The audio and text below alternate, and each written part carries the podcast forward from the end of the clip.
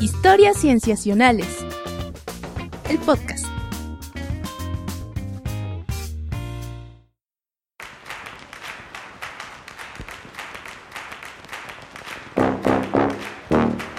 Hola a todos, bienvenidos a Historias Cienciacionales. Estamos muy contentos de estar una vez más grabando para ustedes este programa que nos gusta mucho hacer, porque nos gusta platicar de ciencia a todos, ¿verdad amigos? Nos ¿Amigos? gusta. Nos gusta a todos. No me dejen solo. Nos gusta. ¿Qué tal? Yo soy Rodrigo Pacheco. Hola, yo soy Sofía Flores. Y Víctor Hernández, los saludamos con mucha alegría en esta semana de... ¿Qué día es hoy? 24. Hoy es 24 de febrero y este es el podcast del mes de febrero. Exactamente. Estamos grabando en la semana en la que se dio la noticia de Trappist 1. un Así que- solar. ¿Qué dicen de Trappist 1? Por decir algo rápido, qué padre. Pasamos al siguiente tema. Estuvo padre, la verdad es que es muy interesante. Creo que le inflaron más la noticia de lo que debía, o sea, no, no es, no es este, no es una noticia mm, poco común, o sea, está muy divertido que la inflen. Pero también ha habido varios descubrimientos, ¿no? ¿Por qué lo inflaron tanto? ¿Por qué lo inflaron tanto? Bueno, primero, ¿qué, qué descubrieron? Descubrieron un sistema eh, que está a 40 años luz, en el que hay 7 planetas que están orbitando una estrella chiquita. Y que son similares a la Tierra. Que tienen características quizá habitables. Exacto. Y hay mucho, ha habido muchos descubrimientos de planetas en zonas habitables, solo que este eran un montón, ¿no? Sí. Sí, o sea, los 7 tienen Son condiciones sistema. que podrían Ajá. albergar vida. O al menos. La gran mayoría de esos 7 podrían albergar vida. Entonces, creo que por ahí fue. También creo que el, el hecho de que esté a 40 años luz, que no es tanto, fue lo que hizo que le inflaran tanto la nota. Y supongo, ¿sabes qué? Creo que también es una cuestión política. Ante un presidente que puede recortarles el dinero, ellos tienen que demostrar que están teniendo hallazgos. Claro, porque según nos contabas, so- se usaron telescopios de la NASA, pero... La investigación no fue de la NASA. de ellos. ¿no? Ellos participaron. La NASA solo pre- prestó el equipo, entonces creo que tiene que ser, creo que fue inflado más por una cuestión política, porque en, en la administración de Obama creo que solamente se hizo un gran anuncio por parte de la NASA, o si no es que fueron dos, o fueron muy contados. Ajá. Pero ahorita Trump lleva menos, lleva un mes en el poder y ya sacaron un gran anuncio, entonces yo creo que es más una cuestión Ah, política. eso es- De defensa, supervivencia. Sí, de supervivencia. Pero no deja de ser divertido como incluso vi una nota en el país que hablaba ya de si hubiera vida en esos planetas, cómo sería adaptada. ¿no? Y hablaban de luz infrarroja y de hojas de diferentes colores. Ujú. Bien, o sea, y aunque estén... mm, es, es, es divertido que la imaginación empiece a volar entre incluso los periodistas y la gente y, y empiecen a imaginar este tipo de cosas. Siempre este tipo de noticias hacen volar mucho la imaginación de la sociedad y es bueno. Sí, Sobre todo con una nota que vamos a hablar ahorita, eh, sería creo que bueno contarles que Patch salió con una idea buenísima para una historia de ciencia ficción, que igual y nos cuentas ya que hablemos de esa nota, Ah, claro. para que se queden. qué emoción. Muy bien, pues empecemos entonces con el siguiente tema. Y hablando de descubrimientos, eh, no sé si escucharon la noticia del nuevo continente. O sea, hoy estamos descubriendo planetas a 40 años luz y estamos descubriendo nuevos continentes en la Tierra. Y es muy impresionante. ¿Qué sigue? Nuevos ¿Qué? países. Nuevas ciudades. Nueva ciudad. No. No, lo interesante es que lleva todo el tiempo enfrente de nosotros y este es el nuevo continente que llamaron Zelandia. Y tiene 4.9 kilómetros, 4.9 millones de kilómetros cuadrados, que es gigantesquísimo, es Es grandísimo. comparable a, a- Es muy cercano a Australia. Sí, es muy cerca a Australia. La verdad es que no sé qué tanta diferencia tienen, pero están justo hablando de Australia, están cerca. Se llama Zelandia porque lo único que, hemos ve- que vemos de este continente, la única evidencia de su, eh, o sea, que podemos palpar muy bien, es la, es el 6% de su superficie, que es Nueva Zelanda, que son 270 mil kilómetros cuadrados, y Nueva Caledonia, que son 19.000 kilómetros cuadrados. Pero este, estos, esta cifra representa solo el 6% del nuevo continente Zelandia. O sea que el otro restante está sumergido. Ajá, todo El lo agua. demás. Ajá, Mm. exacto. Se creó lo- la investigación que fue hecha por el Centro Neozelandés de Ciencia y la publicaron en la revista Geológica de América. No voy a decir quiénes participaron porque participó un equipo ultra gigantesco, Sí, sí, sí. eh, pero es mejor como resumen que participó el- este centro. Ajá. Y este, ya se tenía la hipótesis de que existía 20 años atrás. Y, y se dice que se originó desde que Gon- Gondwana empezó a dividirse. Entonces el continente surgió desde Gondwana hace 85 millones de años. O sea, se partió de Gondwana y desde entonces lo tenemos. Solo que eh, se empezó a ver reducido por el crecimiento del, este, de- del agua, de los niveles del océano, y se sumergió. Y esto va a ayudar se cree a entender un poco más, no solo el origen, o sea, entender mejor la tectónica de placas de la Tierra, eh, eh, sino también nos va a ayudar a entender la biogeografía de las especies que están ahí, que hace que Nueva Zelanda, Australia, todas estas zonas tengan una diversidad tan única, Sí, y esto ayuda muchísimo a entenderlo, claro. para recrear la historia de la Tierra, de la vida en la Tierra. Quizá para pensar en el futuro. No sé, Patch, cuando se inunden los continentes. Cuando se inunden los continentes. Cuando la Ciudad de México sea una isla, Puede ser. Yo creo que yo creo que es un buen tema que, que estás pensando. éramos un continente No entiendo cómo. Por el calentamiento global y sube el nivel de las aguas. ¿Cómo se puede comportar los animales, por Ah, ejemplo, los ecosistemas? entiendo. Ok. Pero es una buena idea, fíjate. No lo había pensado. No lo, ni siquiera lo vi mencionado en ciertas, ¿no? En Sí, quizá no, quizá porque es demasiado trágico o quizá demasiado... No, pero es una buena manera de extrapolar las cosas. No sé si se pueda, pero... Claro, porque no sé qué tan sumergido esté Zelanda, ¿no? O sea, Ajá. eh, si es un punto muy, muy alto, Nueva Zelanda de ese continente, Ajá. entonces tiene mucha agua arriba, ¿no? Eh, y no sé con cuánto va a subir el nivel del mar, según las estimaciones de Pues ahorita. cuatro metros se supone, pero puede ser más. Podría ser. ¿no? Siempre son aproximados. Pero lo que define, bueno, pero para todo esto lo que define un continente fue que encontraron una elevación sobre zona circundante, es decir, tiene un, una periferia de elevación. En real, todo esto es en relación al, al mar, a lo que se ve en el mar, en promedio. Una geología distintiva Sí. Y una corteza gruesa en relación a lo que se encuentra en el mar. Ajá. Y en general no hay como una organización que diga como una organización internacional por los continentes. Y lo que hacen es simplemente lo que va a avalar que exista un nuevo continente es si lo citan. ¿Qué tanto van a citar el estudio para decir en Zelandia ocurren estas Ajá. cosas, en Zelandia bla bla bla y eso es lo que lo va a empezar a posicionar, porque hoy en día hay gente que dice que hay cuatro continentes, hay siete y no se ponen de acuerdo eh, y a mi parecer es que utilizan la información un poquito que les acomoda y esto va a empezar a posicionar el, el continente. ¿Sabes quién yo creo que puede tener la última palabra de si va a ser un nuevo continente o no? No me digas que mil de grasa. No, no. Las monografías. si tú vas a la primaria y pides así tu, tu mapa de continentes, digo a la papelería, ¿no? Pides tu mapa de continentes y si ellos lo ponen, pues se va a quedar. es cierto, ¿eh? Sí, porque Sí. muchos de los geólogos que han comentado al respecto, o sea, hay de las dos partes. Están los que dicen, está increíble, qué bueno que ya se le empieza a reconocer como continente, y están los que dicen, no, o sea, a pesar de que cumpla Sí, ciertas características geológicas, no podemos adelantarnos a hablar de un continente. Y incluso muchos de, como de las más ortodoxos dicen, es que entonces cualquier placa tectónica es un continente porque cada quien tiene características, ¿no? Entonces, Claro. Igual y sí, está padre que usen ese criterio y en vez de que sea una autoridad la que diga sí, sí es. Y por Sí. eso ya... Es un poco se debe- democrático de Exacto, cierta más forma. democrático. Convence a más personas. Y justo es como muy a- adaptarnos al momento en el que vivimos, ¿no? Antes la ciencia no se regía por el número de citas y ahora ya es un criterio importante. Entonces, Se me hizo interesante. Está padre eso. ese criterio. ajá. Es cierto.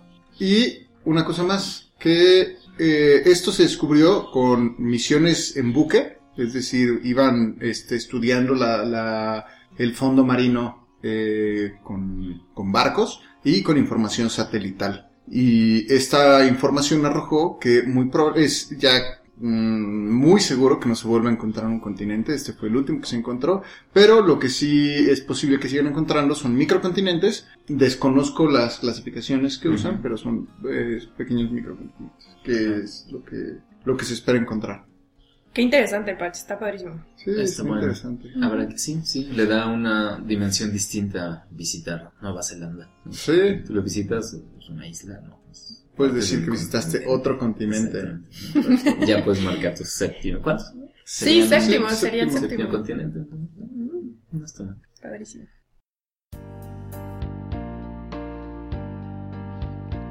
La mayor despensa de semillas del planeta se encuentra en el archipiélago de Svalbard, Noruega.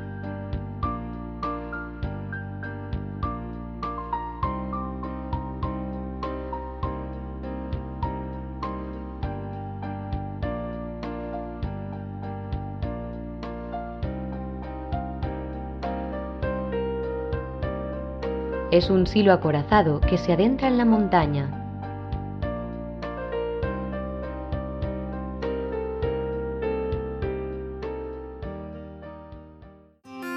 Este siguiente tema vamos a hablar de conflictos humanos. Ah, uff. Pero no de telenovelas, ni de romances, Ah, ni de nada. bueno. Este sí Una tiene... novelita. Qué bueno. No, venga, venga. Este lamentablemente tiene que ver con la guerra, pero justo es para explicar cómo dentro de la guerra siempre hay esperanza. En 2011 eh, empieza a caldearse el tema en Siria, Ujú. Eh, empieza a parecer que se está ahí horneando la guerra civil y ante este conflicto que parece que se va a desatar, la comunidad científica también se empieza a mover. Entonces, el director del banco probablemente más importante del mundo, el de Svalbard, que está en Noruega, Mango de semillas. Banco de semillas, Ujú. sí. Gracias, Vic. Sí, yo aquí dando por entendido que ya sabemos Banco de qué hablamos. Este, el banco de semillas probablemente más importante del mundo. Eh, el director contacta a la gente en Siria. Allí en Siria, en Alepo, que es la ciudad más grande de Siria, la más importante y donde también el conflicto es relevante, contactan a gente en Alepo y le dicen, oigan, aquí tenemos un banco, no quieren mandarnos sus semillas para que nosotros las resguardemos. Justo cuando empieza a explotar el Just- conflicto. exacto, cuando parece que allí va a pasar algo. Y en Siria, todavía un poco probablemente confiados, les dicen muchas gracias. No. Ah, En 2000, en esos meses empieza a desatarse toda esta furia y entonces en 2012 la gente del banco de semillas más grande de Alepo se dan cuenta de que sí, necesitan resguardar el material que tienen ahí. ¿Por qué es importante resguardar? Para empezar, ¿por qué son importantes los bancos de semillas? Porque allí se resguarda mucho del potencial que puede permitir recolonizar ciertas áreas o que resguarda justamente cultivos para el uso de comestible. Eh, por eso se- son importantes los bancos de semillas. ¿Por qué son importantes los bancos de Siria? Porque ellos resguardan mucha de la biodiversidad de las zonas secas del mundo. Justamente este banco de Alepo tiene semillas que son del norte de África, de Medio Oriente, del Cáucaso y del oeste de Asia. Ah, es un concentrador. Es un concentrador de esta zona que se, se piensa que allí se originó la agricultura moderna como la conocemos ahora, ¿no? Entonces allí la relevancia. Pero además también este banco es abierto. En el creciente. O sea, donde se... Ah, ok, ok. O sea, donde se inició la, o sea, tal cual la La agricultura. agricultura, de esa sí, de riego y todas estas cosas que conocemos ahora. Eh, pero además la relevancia de este banco recae en que es abierto, en el sentido de que agricultores y estudiantes tienen acceso a él. El banco de Svalbard es cerrado, nadie tiene acceso a él a menos de que seas una autoridad en el campo, Ajá. pero es justamente para resguardar la integridad de las semillas. Pero en el de Alepo sí todos tienen acceso a él y de incluso se reproducen a estas semillas para dárselas a la gente y que puedan tener sembradíos en estas zonas del planeta. Claro. Pero eh, ahí la importancia de este banco. Entonces, les digo, eh, comienza el conflicto, necesitan, en 2012, eh, la mitad de la gente que trabajaba para el banco de Alepo se va, por, justamente para salvarse de todo este conflicto armado. El banco se queda sin recursos humanos, necesitan entonces poner estas semillas en algún lado. Y empiezan a ponerla, a resguardarlas en otros bancos. Mandan una carga al banco hermano que está en Trébol, en, perdón, en Terbol, Líbano. Eh, mandan ahí 30.000 semillas del banco y los mandan también a Marruecos, lo mandan a Rabat, en Marruecos. Y entonces les dicen a Svalbard, ¿sabes qué? Si vamos a usar de tu ayuda, vamos a enviarte semillas. Y para 2015 el banco de Alepo ya tenía salvadas 80% de las semillas que tenían. Y entonces en este mismo año le mandan un cargamento a Svalbard y guardan montonal de semillas ahí con ellos. Y se comprometen eh, los de Alepo con Svalbard en una cosa. Tú me vas a guardar ahí las semillas un tiempo en lo que mi conflicto civil se calma y después me las vas a regresar. para que yo las vuelva a acomodar en Líbano, en Marruecos y para que yo también tenga Pero algo solo de el semilla. 80% de las que tenían. Exacto.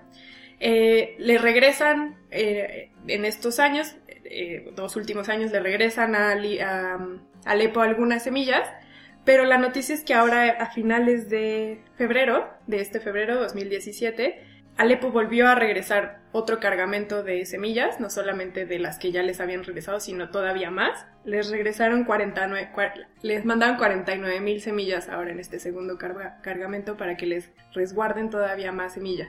Entonces, pues es interesante ver justo cómo no las mandan a otras partes del mundo, sino que las mandan a Noruega, porque de hecho el paso que hay entre Alepo y Líbano, que es el banco hermano, en medio hay parte del conflicto armado. Entonces es súper peligroso enviar semillas a Líbano y por eso prefieren enviarlas directo a Noruega, a pesar de que no vayan a tener acceso a ellas.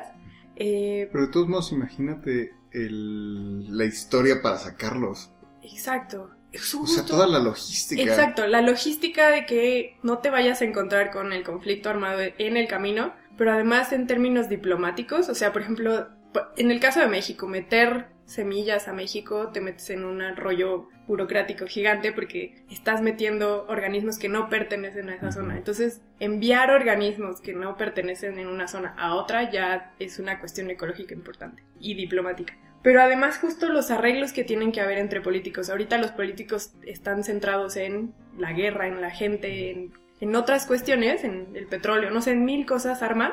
Y poner un poquito de su logística en salvar la biodiversidad del planeta es interesante. Que es una cosa análoga a lo que se está haciendo con eh, los restos arqueológicos, con la eh, con las obras de arte, cosas así, ¿no? Que también se, se están preocupando, se están cuidando un poco de salvar lo que se pueda salvar antes de que el conflicto termine por, por destruir todo Claro, fue qué buen ejemplo pones. Justo cuando fue la Segunda Guerra Mundial, uno de los de las cosas que los nazis roban fueron justamente obras de arte, eh, pinturas, incluso hasta Hollywood ha hecho muchísimas películas al respecto, ¿no?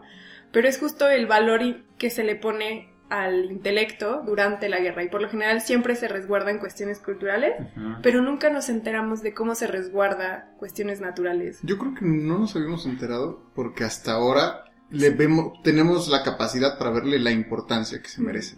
Justo, sí, sí, porque justo estos estudios que se hacen con las semillas en Alepo han, han permitido a los investigadores hacer predicciones de lo que podría llegar a suceder con el, en- con el cambio climático, que era lo que hablábamos ahorita. Ujú. Y estas semillas ayudan a hacer estudios, por ejemplo, de cuestiones de salinidad, de poca agua, pues de temperaturas altas, justo porque estas semillas crecen en las zonas áridas del planeta. Ujú. Entonces, los estudios que se derivan de estas semillas para hacer predicciones de cambio climático es muy relevante. Y justo el que sea un banco abierto permite que haya un intercambio de materia prima, que son las semillas, ¿no? Pero el que desaparezca este banco de Alepo, pues cierra no solo muchas puertas para posibilidades de estudio, sino también para los agricultores, que eran la materia que usaban para ellos generar cultivos. Entonces, pues es justo esto, o sea, la noticia se me hace súper relevante por, es un tema, como dice Patch, que no se habla, que no se conoce, pero que ahora que ya tenemos las herramientas informáticas para saber de esto, pues hablemos de ello Sí. y ver cómo la guerra permea no solo a la gente o a las guerras o a los políticos, sino también a la diplomacia y a la ciencia, Y a la biodiversidad. a la biodiversidad. Muy bien. Y hablando de... Ah, pero antes creo que es la primera vez que hablamos del banco del juicio final. Solo mencionar tantito Sí. un poco de qué es. Ah, el sí, banco del juicio justo. final. Sí, retomando esta historia que se le ocurrió buenísima a Patch, lo que sucede es que el banco de Svalbard, el de semillas que está en Noruega, se le conoce como el banco del juicio final. ¿Y por qué se le conoce el, el banco del juicio final? Just por su característica de ser un banco cerrado del que la gente no tiene acceso a él, esa es una de las características, pero además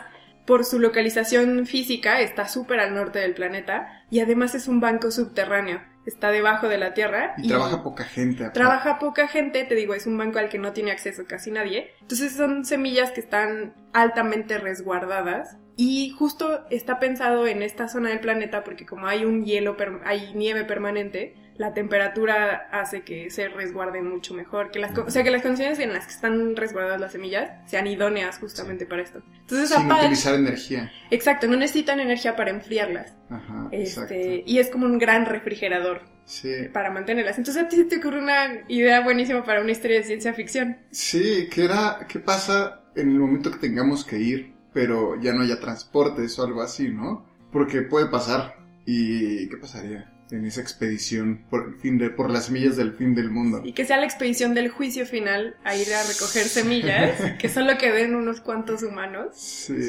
para repoblar, Para repoblar. la agri- eh, ciertas áreas agrícolas. Sí, está buenísima la idea. Yo vislumbro una batalla contra alces mutantes. Un Santa Claus mutante ahí. Exacto. Uh, uh. Ya te firmo el contrato. para que escribas eso. Mini orgasmo aquí. Pero hablando de conflictos humanos, ¿por qué no introducimos tema. al siguiente tema? Muy Que- bien, que también tiene que ver con el futuro.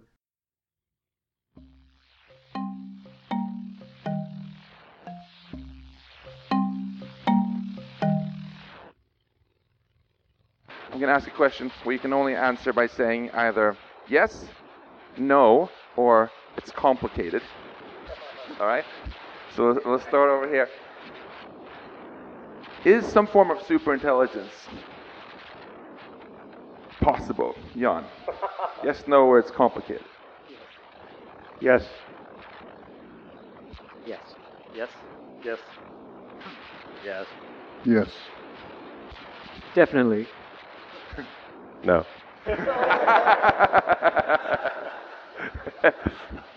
Uh, this was disappointing. We didn't find any disagreements. Um, let's try harder. Uh, con el futuro. Pero ahora sí uno de cambio climático, es uno de los riesgos que se dice que son de los más importantes hoy en día, que más amenazan a la humanidad, que es la inteligencia artificial, que por otra vez tratamos el tema, La inteligencia artificial tiene mucho para dar.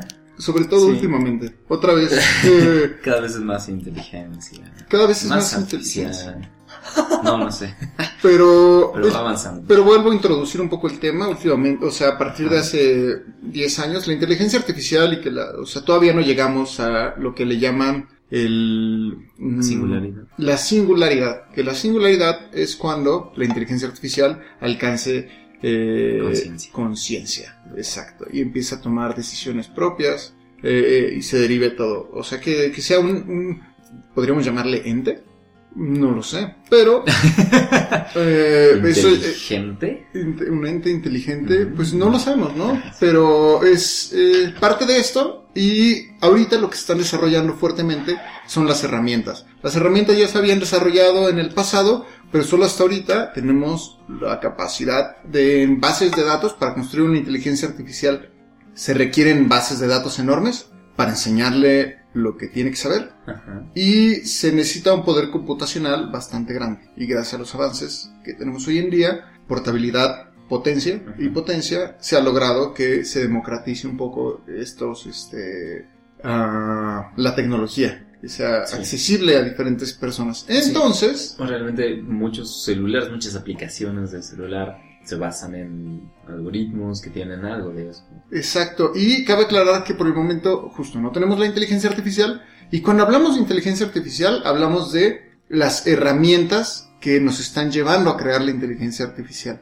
Es decir, podemos entrenar a un, or- a un algoritmo a que haga una tarea específica, como manejar. Pero de ahí a que, ajá, exacto, como la que utiliza... ah, Los coches de Google. los coches de. Google O los de o los, Tesla. o los de Tesla.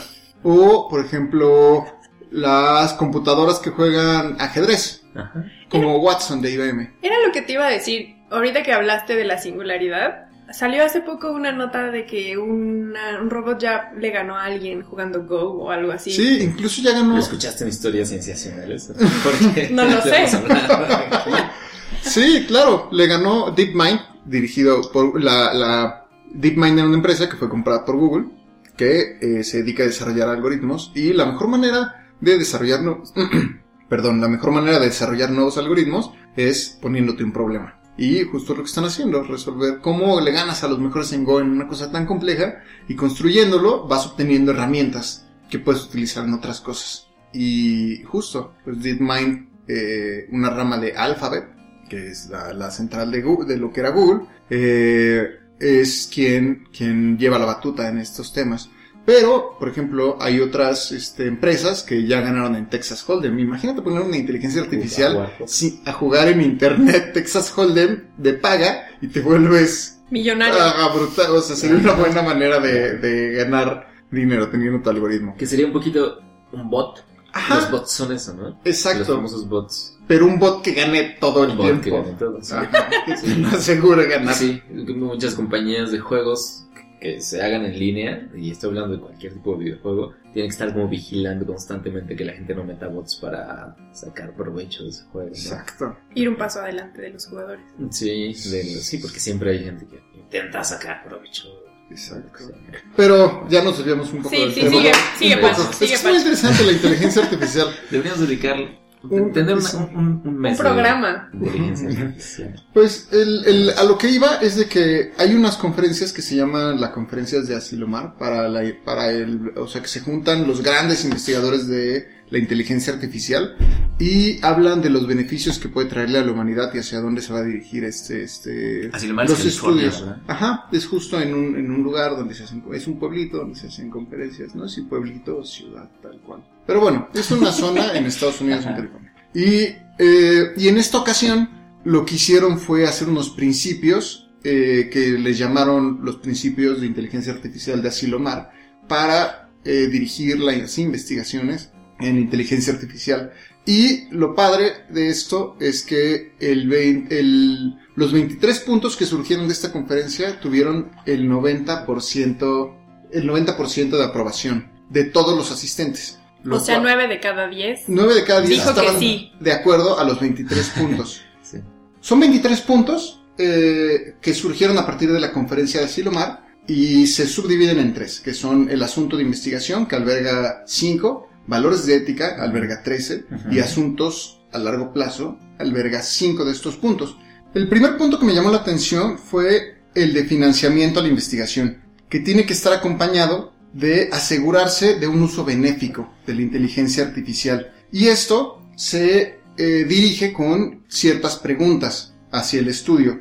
¿Cómo, cómo puede ser, cómo podemos hacer eh, sistemas de inteligencia artificial muy robustos que no puedan ser, que no puedan eh, tener errores o ser hackeados? ¿Cómo podemos crecer nuestra prospe- prosperidad a través de la automatización mientras mantenemos los recursos de la gente y el propósito de la gente? ¿Y cómo podemos actualizar nuestro sistema legal para que sea justo y eficiente y que además mantenga el ritmo con el desarrollo de la inteligencia artificial? ¿Y cómo podemos manejar con el sistema legal los riesgos asociados a la inteligencia artificial? ¿Y cómo podemos eh, hacer que la los valores de la inteligencia artificial estén alineados a los valores legales y éticos eh, que, que... Ah, más bien, ¿qué, qué tipo de, de, de ética y de legalidad le podríamos dar a la inteligencia artificial? Claro. Esto solo es en, en, eh, en el tema de financiamiento de la investigación. Otro que me llamó la atención dentro de los valores de ética fue la, eh, fue la transparencia en el fallo. Que la transparencia en el fallo quiere decir qué tanto, qué tan transparente tiene que ser cuando falla una inteligencia artificial. Es decir, con base en lo que les acabo de mencionar de la investigación, que tiene que estar dirigido a los beneficios de la humanidad, obviamente si falla podría representar un gran riesgo a lo que está diseñado para hacer. Pero Y- a, mí me, a mí eso me cuesta trabajo entender, Pacho. O sea, que- Imag- imagínate Ajá. que la inteligencia artificial, los grandes que están haciendo inteligencia artificial son empresas, son grandes empresas privadas y su información es muy eh, Sensible. muy sensible y no solo sensible, sino que tienen propiedad intelectual ahí que no quieren eh, compartirla, ¿no? Ajá. Entonces, si falla una inteligencia artificial, aquí están asegurando que sea completamente transparente el fallo, o sea, que se entienda muy bien por qué falló, para poder mejorarla y que no se vuelvan a repetir ese tipo de errores. Ok. Y que también no se oculten cosas. Y supongo, que no se oculten Que no cosas. se diga así como de, eh, ¿por qué tu inteligencia artificial se volvió malvada? No sé, as- así salió, ¿no? De pronto. Ah, Ok, o sea, como. Ok, ya entiendo. Y, y- y resulta que al final estaba pensada para que atropellara gente. Puede ser. Ajá, por eso es ¿Y por qué no atropelló Importante. a todos los humanos? Ah. Estabas tú y no te. Otro es, son los valores humanos, que tienen que ser, los sistemas de inteligencia artificial tienen que estar diseñados para operar lo más compatible con los humanos, con los ideales humanos, eh, con la dignidad, con los derechos, la libertad y la diversidad cultural. ¿Qué tema? ¿Qué tema? O sea, quizá Asimov se coló por ahí. Pues yo creo que, yo creo Con que la sus ciencia leyes de ficción, la robótica. pues es interesante justo por eso, que, que antes lo veíamos como ciencia ficción y ya se juntaron para hablar de ello. claro. Otro es eh, compartir los beneficios, que todo lo que se desarrolla de la, de la inteligencia artificial, todos podamos vernos beneficiados. Ajá. Y no solo eso, otro es que la prosperidad que se genera a través de la inteligencia artificial sea para todos, no, solo, para, no solo para unos. Otro muy interesante es la no subversión, que cuando tú tienes una inteligencia artificial muy muy avanzada, este sistema tiene, eh, tiene que eh, respetar y mejorar eh, los procesos civiles y sociales para que sean independientes y saludables y no lo contrario, o sea, que no sirvan para manipular o para, para mm, Segregar. segregar exacto a la población. Y mm, otro de ética es la carrera armamentista, que no se tiene, que se tiene que evitar la carrera arma- armamentista de inteligencia artificial. Yo creo que eso es muy complicado que ocurra, Sí. pero si ocurre sería verdaderamente desastroso. No por, no por cosas como Skynet, o sea, como Sí. Terminator, que se levanten las máquinas, sino imagínense la, el, es como- me lo imagino como cuando empezaron en la Primera Guerra Mundial a usar los gases. No sabían a qué se metían y crearon cosas verdaderamente monstruosas. Sí, sí. O de la energía nuclear. Que Porque se- entonces, esta es, digamos, una declaración de buenas intenciones que este, esta serie de expertos y científicos hacen, Exacto. pero no tienen ningún poder más allá, ¿no? O sea, mientras, por ejemplo, Google se adscribió a estos Sí. principios. A eso voy. Ah, Nada más falta uno que me llamó mucho la ver, atención sí, de los asuntos a largo plazo, Ajá, que es el automejoramiento recursivo. ajá. ¿Qué quiere decir el automejoramiento recursivo? Que los sistemas de inteligencia artificial diseñados para que se automejoren y se autorrepliquen en una manera que sea muy rápida, o sea, que empiecen a incrementarse tanto en cantidad como en calidad muy, muy rápida, tienen que estar sujetos a un estricto control de seguridad. Porque si se nos sale algo así de las manos, ahí sí podríamos entrar en peligro. Imagínense algo que no, no, y ahí sí ya empezaríamos a hablar de cosas como Skynet. O sea, no precisamente que nos vayan a aniquilar a todos, sino que puede llegar hasta ser incluso como un virus informático. Exacto. O, por decirlo menos, por Algo que, decirlo se, menos. algo que se reproduce, pero que tiene inteligencia artificial. Sí, imagínate que se vuelva una colmena de inteligencia artificial, ¿no? Y quién sabe qué le pueda llegar a hacer a nuestros sistemas. Entonces, por eso tiene que ser siempre alineado a los valores humanos, que sea para todos, eh, y que sea ético su uso, ahí ya entra otro conflicto, bla, bla, bla. Pero esto es exacto, como tú dices, son principios que se hablaron en esta conferencia, tuvieron el 90% de aprobación, y lo suscriben no solo científicos de grandes universidades, que son los principales investigadores, sino también empresas como IBM, Google, Microsoft, eh, el eh, OpenAI. DeepMind, bueno, DeepMind obviamente, eh, y no solo ellos, sino se escuchan grandes nombres como Stephen Hawking, Elon Musk, entre otros, que son los, los, los grandes del tema, Sí. ¿no? Es decir, eh, digo, es importante que ellos se suscriban porque son quienes tienen la capacidad ahorita de hacer una inteligencia artificial que tenga que regirse por sus principios. ¿no? Exacto, y es bueno que las empresas empiecen, o sea, que se suscriban a este tipo de cosas. Pero si hablamos de que, bueno, puede llegar el momento en el que otras empresas o gobiernos también tengan la capacidad de hacer ese tipo de inteligencias artificiales. Y realmente esto es una guía moral, ¿no? Pero, o sea, no hay nada que... Yo creo que es un inicio. sea, Yo creo que es un inicio que puede llegar a, a ser regulativo. Y es bueno que empecemos desde ahorita a hablar de ello. Justo algo que me sorprende de este tema es que hace dos años eh, los grandes expertos, algunos de los que suscriben esta carta, hablaban de que les iba un- una computadora le iba a ganar a alguien en Go en 10 años. Y Ajá. sucedió al siguiente año. Sí. Entonces, no sabemos qué puede pasar el siguiente año con este tema. Y es importante apurarnos lo más que podamos Claro. para, eh, para empezar a hablar de ética Ajá, sí. acerca de ello. Sí, va a estar bueno, va a estar bueno. Muy bien, pasamos al siguiente tema entonces. Casi un siglo después de su teoría, científicos de la Universidad de Harvard han logrado crear el material más raro y potencialmente uno de los más valiosos del planeta, el hidrógeno metálico atómico. El material puede ayudar a los científicos a responder preguntas fundamentales sobre la naturaleza de la materia y puede tener una amplia gama de aplicaciones. el siguiente tema, que es completamente distinto a lo que hemos estado hablando, es un hidrógeno metálico. Y por metálico, es tal cual, uno, uno siempre que piensa en hidrógeno, se acuerda de nuestra atmósfera. En hidrógeno. Bueno, bueno no, no creo que todo. no es cierto. Yo creo que nadie piensa en. Bueno, muchos sí, pero. Sí, sí. creo que fue muy ñoña de mi parte. Así. Oh, sí, nuestro. en la tabla periódica. sí. Sí, bueno, es el número uno en la tabla periódica. Va en mi corazón también. Sí, es el elemento más simple. Yo pensaba que Pache era el número uno en tu corazón. Hablando de elementos. Ah. elementos del amor. Él es el soldado número uno en tu corazón.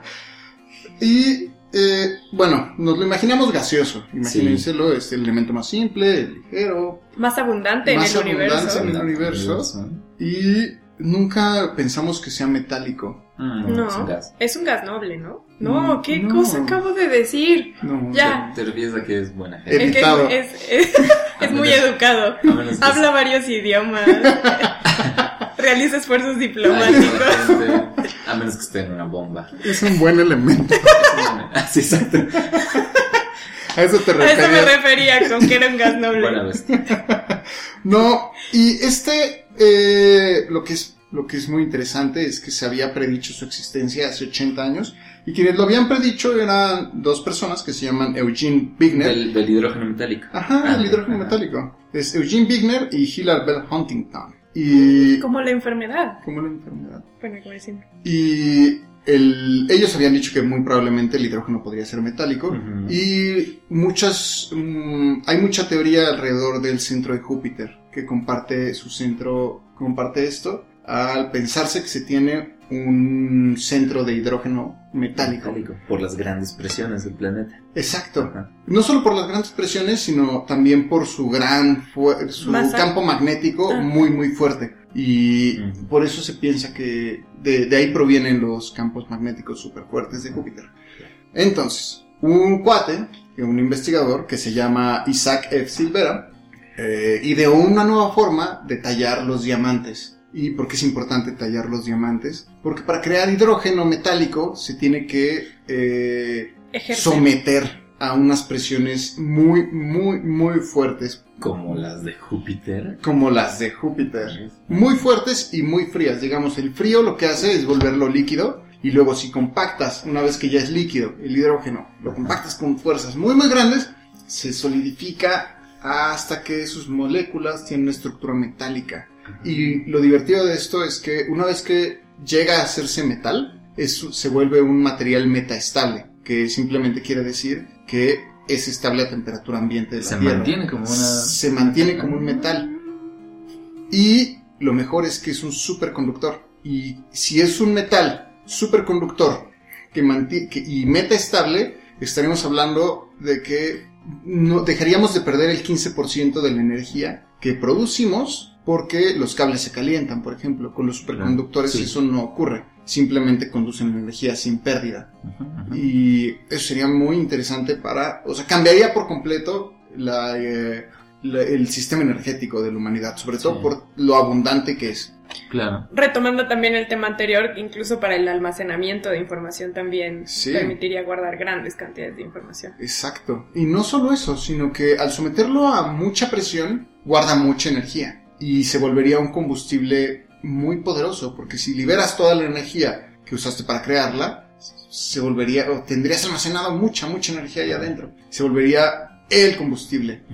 Entonces sería un gran, gran cambio este descubrimiento. Pero aquí está el, problema, que la mayoría de los investigadores que se han dedicado a esto no le creen mucho a, este investigador, a Isaac, porque, ah, por ejemplo, uno de cada, hay un investigador que comentó que uno de cada 15 intentos que tiene para, para someter eh, elementos a altas presiones es eh, es exitoso. Ah, ok, los otros 14 son fallas. Ajá, y este usando investigador- diamantes. Y usando Exacto. eso. ¿Por qué es tan difícil? Porque tienes que tallar perfectamente los diamantes. Y si no están bien tallados, se con que se resbale tantito, con que una superficie no sea uniforme, ya no ejerces la presión exacta que necesitas en todos lados y se echa a perder tu experimento.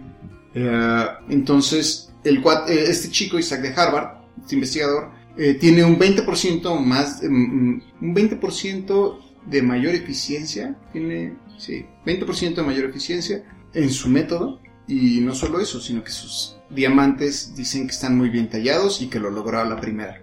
Entonces, por eso entran dudas. Y que además tiene bonita letra. Y tiene bonita Sí. letra. y así lo logra. Entonces, hay que esperarnos, no hay que emocionarnos. Sí. eh, y hay que esperar a que lo vuelvan a hacer. Y una vez que se repita unas tres veces, ya Mm. podemos empezar a hablar de la llegada del hidrógeno metálico. O que lo reproduzcan en otro laboratorio. Es lo que hablábamos el episodio pasado. ¿no? Sí, sí, pero está padre pensarlo como posibilidad, como que se comente, mm, porque también, o sea, usar hidrógeno como combustible en esa forma era algo que o sea, no se comenta nunca, ¿no? Como eh, en energías limpias, en energías eh, sustentables, sería quizá lo más hasta geopolíticamente hablando, ¿no? O sea, si es un combustible tan disponible, no, no veo a países invadiendo otros países por su hidrógeno. Aparte ahorita, de unos años para acá se le ha inyectado mucho a la ciencia que se encarga de generar nuevos materiales, o sea, de innovar y que estos nuevos materiales tengan nuevas propiedades y que estas propiedades permitan generar cosas inimaginables. Entonces, justo el que tenga tantos componentes inimaginables hace que sea un invento súper padre. Muy interesante para el futuro. Sí, es para ir a Trappist 1, para empezar. Para Por empezar. ejemplo. Para empezar. ¿Qué, qué tal que este nuevo material nos ayuda a la propulsión y al acercarnos a la velocidad de la luz, por ejemplo? ¿Quién sabe? Habría que ver. Otra historia de ciencia ficción ahí. Otra historia de ciencia ficción. Pero yo creo que es muy pronto para empezar a hablar. Yo creo que es padre volar la imaginación, pero creo que está muy en pañales este descubrimiento y hay que ver qué pasa. Es interesante ver cómo evoluciona este descubrimiento. Así es, muy bien. Bueno, entonces vayamos a nuestro tema más grande y pasamos ahora.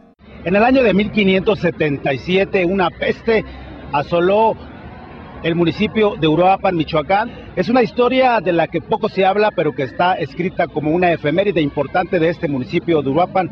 Y bueno, vamos a preguntarle a la población de este municipio si sabe de qué estamos hablando.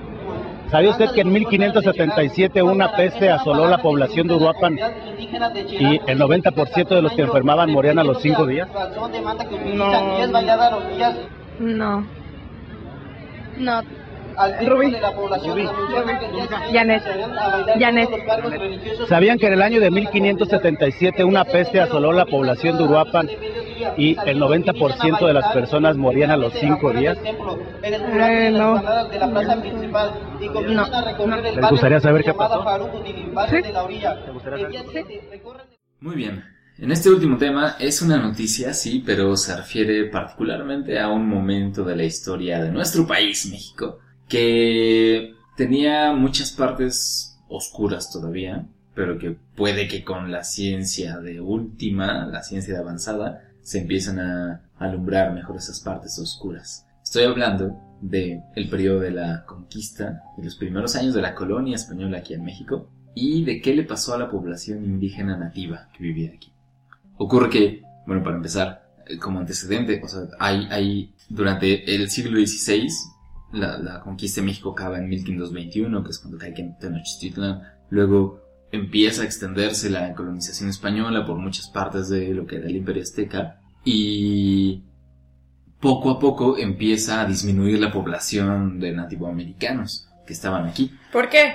Esa es, esa es precisamente la pregunta. Bueno, hay muchos factores, ¿no? Tanto puede ser como por exterminio Migración. directo durante las guerras, ¿no? pero se piensa que también tuvo que ver mucho las enfermedades que trajeron los europeos aquí. O sea, pasó de haber un cerca de 30 millones, 25, 30 millones de personas nativoamericanas en esta zona de México, de, de Mesoamérica, a no más de 2 millones, ¿no? Cuando se acabó el siglo XVI. Entonces fue un declive poblacional muy fuerte. Se piensa que tuvo que ver las enfermedades que trajeron los europeos. Bueno, que venían con los europeos, porque no, Si no es como que la traen en un frasco Claro, y sí, abrieron sí. en la caja de Pandora. Ajá. un pie cercenado así con hongos y lo aventaron al río. Bueno, que sí Pues- tenían esas prácticas para Sí. contaminar el agua, echaban cadáveres contaminados. Sí, pero no sé si en, en esa guerra en particular. Yo tampoco sé. Pe- perdón, te No, interrumpí, no, no te Vic. preocupes, sigue, no, sigue, no, sigue. venga, pues esta es una charla. Eh, eh, y la idea es que, bueno, hay muchas enfermedades que por sus síntomas son reconocibles, que por lo que se escribía en aquel tiempo, ahora podemos decir, esto era viruela, ¿no? Que la viruela, bah, pegó, mató a Cuitláhuac, por ejemplo, el penúltimo emperador azteca. Eh, sarampión es otra, algunas cuantas, el, el tifus, se le llama tifus, ¿verdad? Ujú, O tifus, tifus. Tifo, bueno, tifoide. No sé, estoy pecando de ignorante. Creo que yo también. Bueno, es otra enfermedad. Pero hay una enfermedad que era conocida con un nombre en náhuatl que tuvo dos epidemias muy grandes en esta zona al nivel de que se murieron en una primera epidemia 15 millones de personas y en la siguiente cerca de 8 y fue de las que más contribuyeron al declive poblacional de los nativoamericanos. Esa era conocida como Cocolixtli, que simplemente significa enfermedad, un mal, una... ¿Qué me decías tú, Pacho? Una peste. Una peste. Ajá, en En náhuatl. náhuatl. Exacto. Entonces, realmente no decía mucho ese, ese nombre, ¿no? Eh, se pensaba que por los síntomas que decían que tenían los recuentos de ese tiempo, probablemente era una fiebre hemorrágica. O sea, pues, te, te daba fiebre, te daba temperatura y te desangrabas. Se ¿no? desangraba. Em, pero no se sabía bien si era viral o bacteriana o qué era lo que estaba pasando ahí. Hasta hace poco, cerca de una semana. ¿no? Porque hasta hace cerca de una semana se publicó un, un estudio que viene de eh, algunos institutos en Alemania. Colaboró una persona aquí en México, ahorita les platico bien el nombre. Lo que hicieron fue buscar en restos humanos, aquí en México, que son más o menos de la época de las epidemias, restos de ADN de algún microorganismo que pudiera estar involucrado. Y encontraron que el microorganismo que probablemente causó esa epidemia fue la salmonela. Tan, tan, tan. Pero, Una salmonela. Un tipo de salmonela, que hay varios, pero... pero ¿cómo lo, o sea, cómo obtienes ese ADN para saber que es salmonella Vic? Ese, ha- hay varios métodos para extraer DNA antiguo, ¿no? que es el que se ha usado para secuenciar a neandertales, para secuenciar a humanos mismos antiguos. Pero ¿cómo lo Eh, hicieron en este estudio? En este en particular, bueno, fueron a una región de Oaxaca, de la zona mixteca de Oaxaca. Eh, el lugar se llama, ahora a ver, les digo bien, es una zona que está como entre Puebla y Oaxaca, más o menos. ¿Hablas de Tehuacán? Está más bien entre Tehuacán y Oaxaca, un poquito más pegado hacia Oaxaca, la ciudad. Esta zona se llama Que, por cierto, dato cultural, ayer estaba viendo, Michoacán significa lugar donde se obtienen peces. Y viene de la raíz que es Huacán, que significa de donde se obtienen. Así que Tehuacán es donde se obtienen tés. No, no es cierto, es broma. ya, perdón. Era, era dato cultural, tonto. Va a quedar, va a quedar. eh, Tepozcolula se llama la región. El sitio arqueológico se llama Yucunda, con doble A al final. Eh, y ahí hay, bueno, hay una serie de cosas como una iglesia que quedaba, pero también muy de, esas, de esa zona de 1540, más o menos. Y en esa iglesia hay entierros, bueno, el cementerio que está cerca de la iglesia, hay entierros que tienen todas las características de un entierro que se hace cuando hay una epidemia grave y mata ¿Como una fosa personas. común? Casi como fosas comunes, sí, exacto. O sea, en una tumba echan muchos cuerpos y eh, ni siquiera tienen como todos los rituales ceremoniales, eh, simplemente están ahí. O uno masivo. Más o menos, o sea, hay cerca de 800 cuerpos ahí. Uy. Eh, los investigadores tomaron algunos restos de esas personas porque se sabe que ahí, en ese cementerio, bueno, eh, hay gente que está antes de la conquista y después de la conquista, ¿no? Entonces tomaron de los dos Para compararlos. para compararlos, exacto.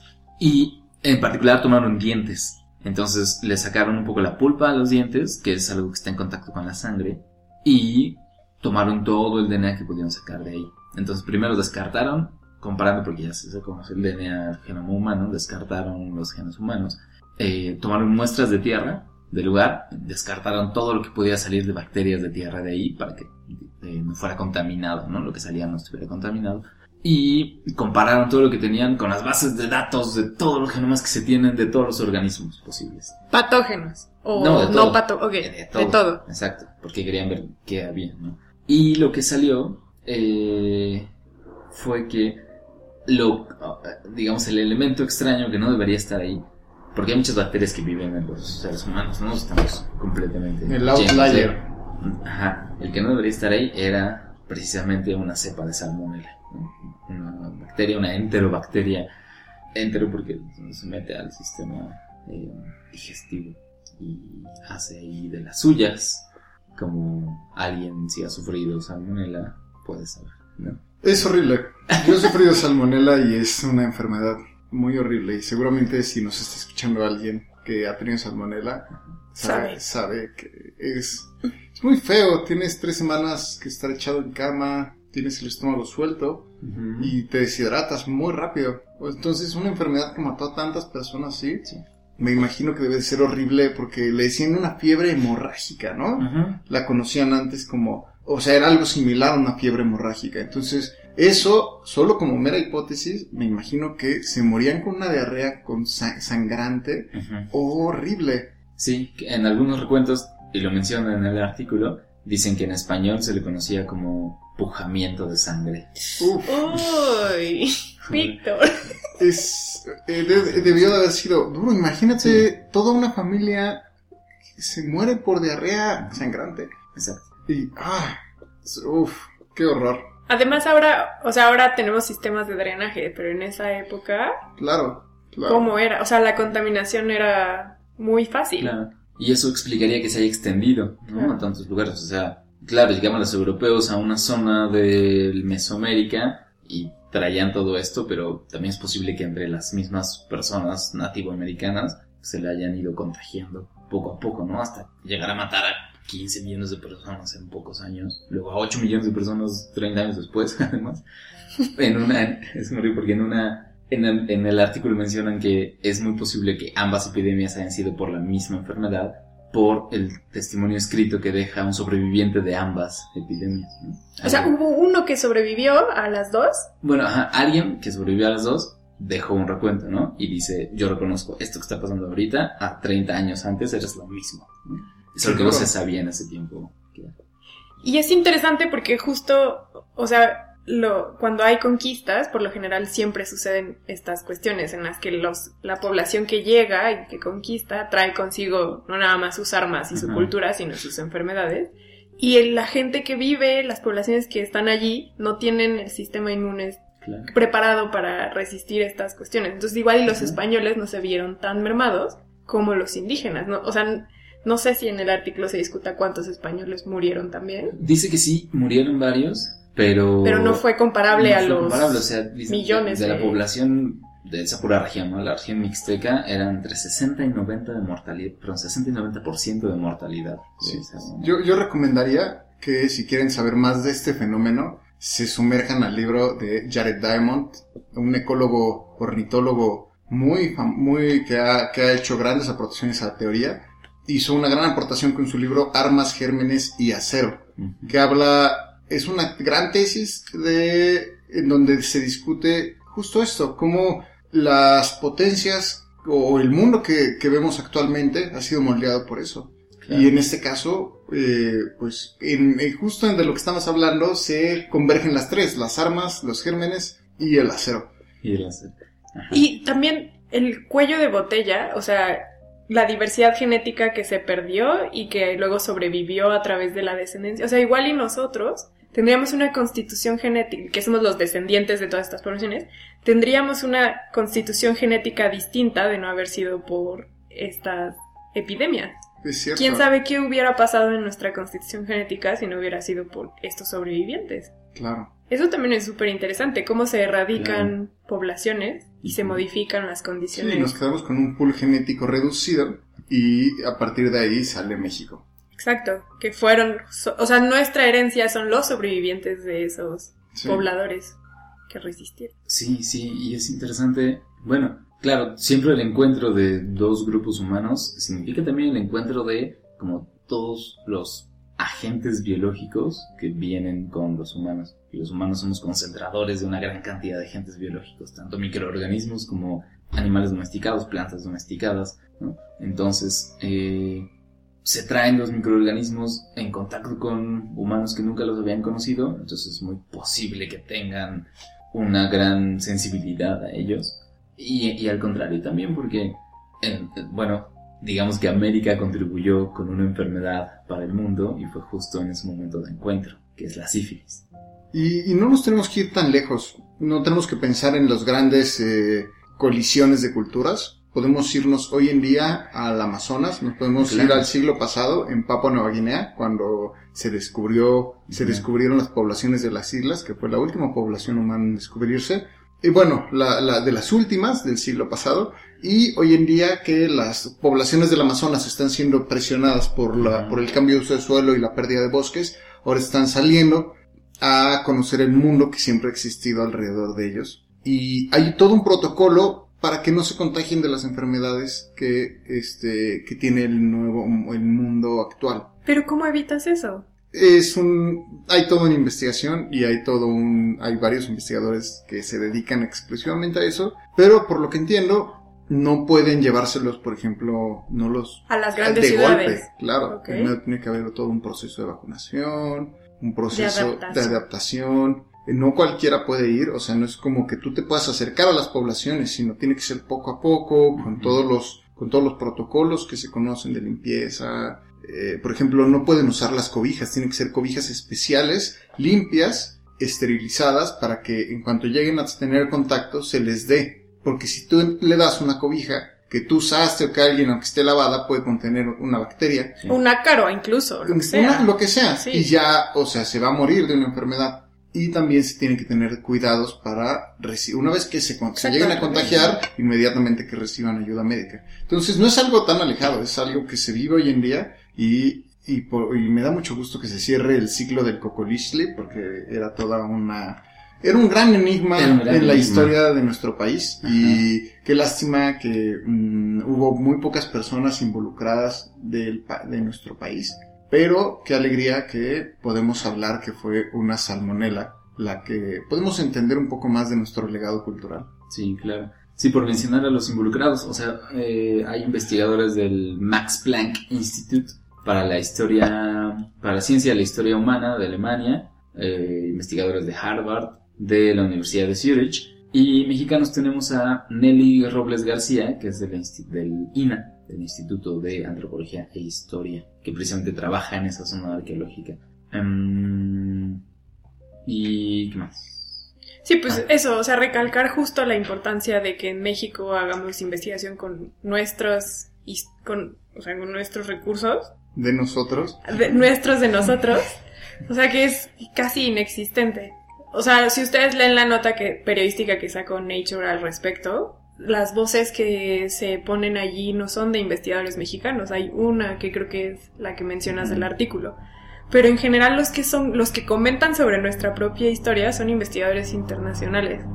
Entonces también ahí se habla un poco de qué tan involucrados estamos y qué tan comprometidos estamos con darle ese valor. No sé si sea también que permea ahí un poco de negligencia o de no sé, de malinchismo, diría yo. No, sé, o sea, no me atrevería a decir que es eso, pero no, No, sé qué yo- tanto haya Sí, ahí. pues más bien que, que seamos más protagonistas de la, digamos, de las voces internacionales, ¿no? Que, que la comunidad científica mexicana también hable para afuera, en general, de manera que pueda dialogar con las agencias de noticias, de ciencia, etcétera. ¿no? O sea, que siempre sea como un actor el que, que esté listo así para responder preguntas y para que digan así, aquí estamos también nosotros Mm, y es parte de nuestra historia y nos interesa por eso.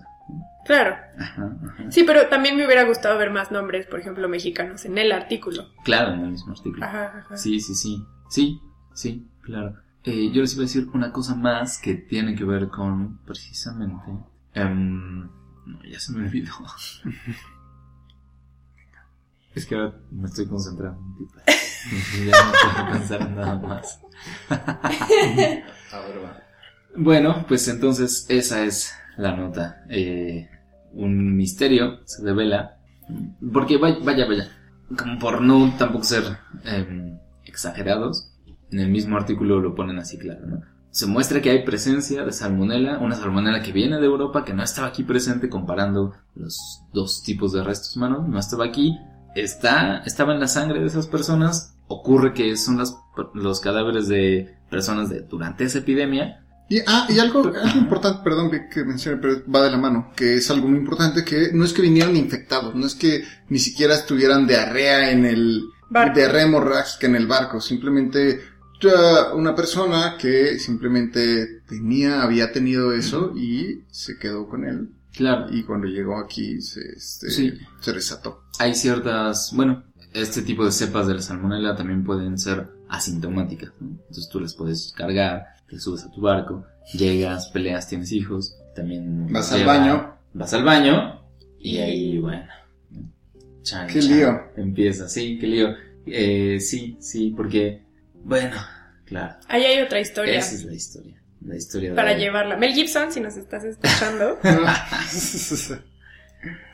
En fin, bueno, esa es la historia. Ah, ya me acuerdo que les iba a decir. Tenía que ver con la cobertura de la noticia, que en los lugares salía, bueno, en las notas decía que la salmonela fue una de las culpables del declive del imperio azteca.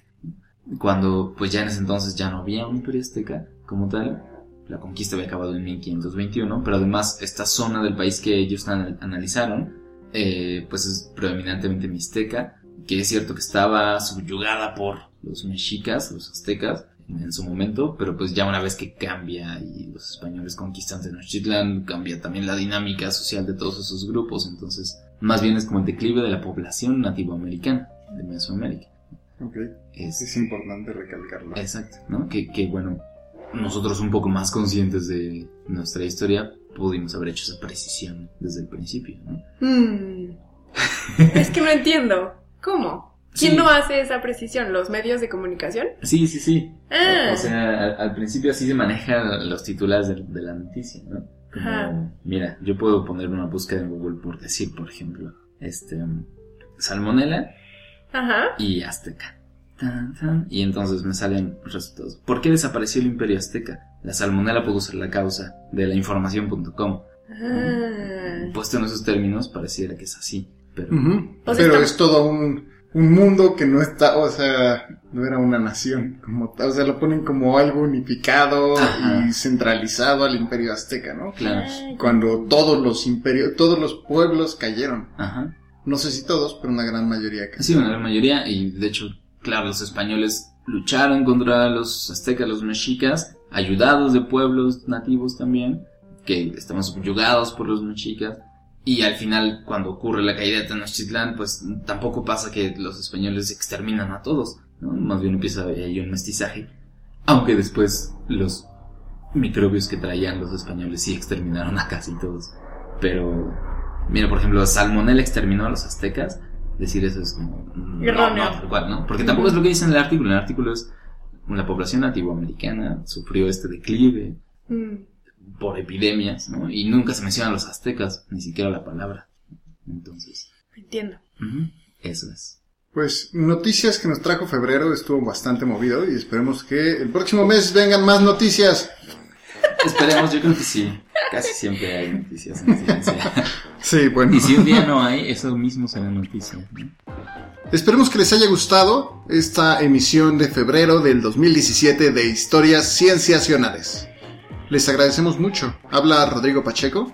Muchas gracias a todos. Soy Sofía Flores. Y Víctor Hernández también agradeciéndoles mucho por habernos escuchado. Y ahora tenemos un anuncio grande porque además de los medios usuales de contacto que son Patch, Eh, Twitter en arroba cienciacionales, todo con C. Búsquenos en Facebook como Historias Cienciacionales o en Tumblr como Historias Cienciacionales, todo con C. exacto, correo. Ah, escríbanos a historiascienciacionales arroba gmail.com. Exacto. Y queremos decirles que este podcast ya está en iTunes, entonces que nos ayudaría mucho si nos hacen una reseña, una calificación. Si nos recomiendan también para que más personas nos escuchen, eh, tanto en iTunes como en otros lugares, ¿no? En cualquier servidor, en cualquier eh, podcast client que quieran utilizar. Exacto, exacto. Pero saben que si ponen su reseña en iTunes, empieza a ser más presente en las listas. ¿no? Y les podemos Entonces- llegar a más gente. Que nos encantaría. que nos encantaría.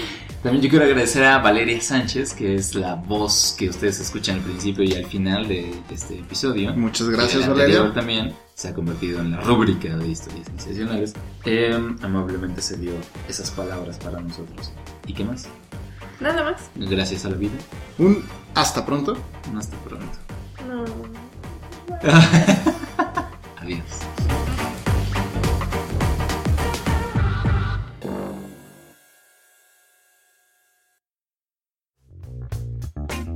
Esto fue Historias Cienciacionales, el podcast.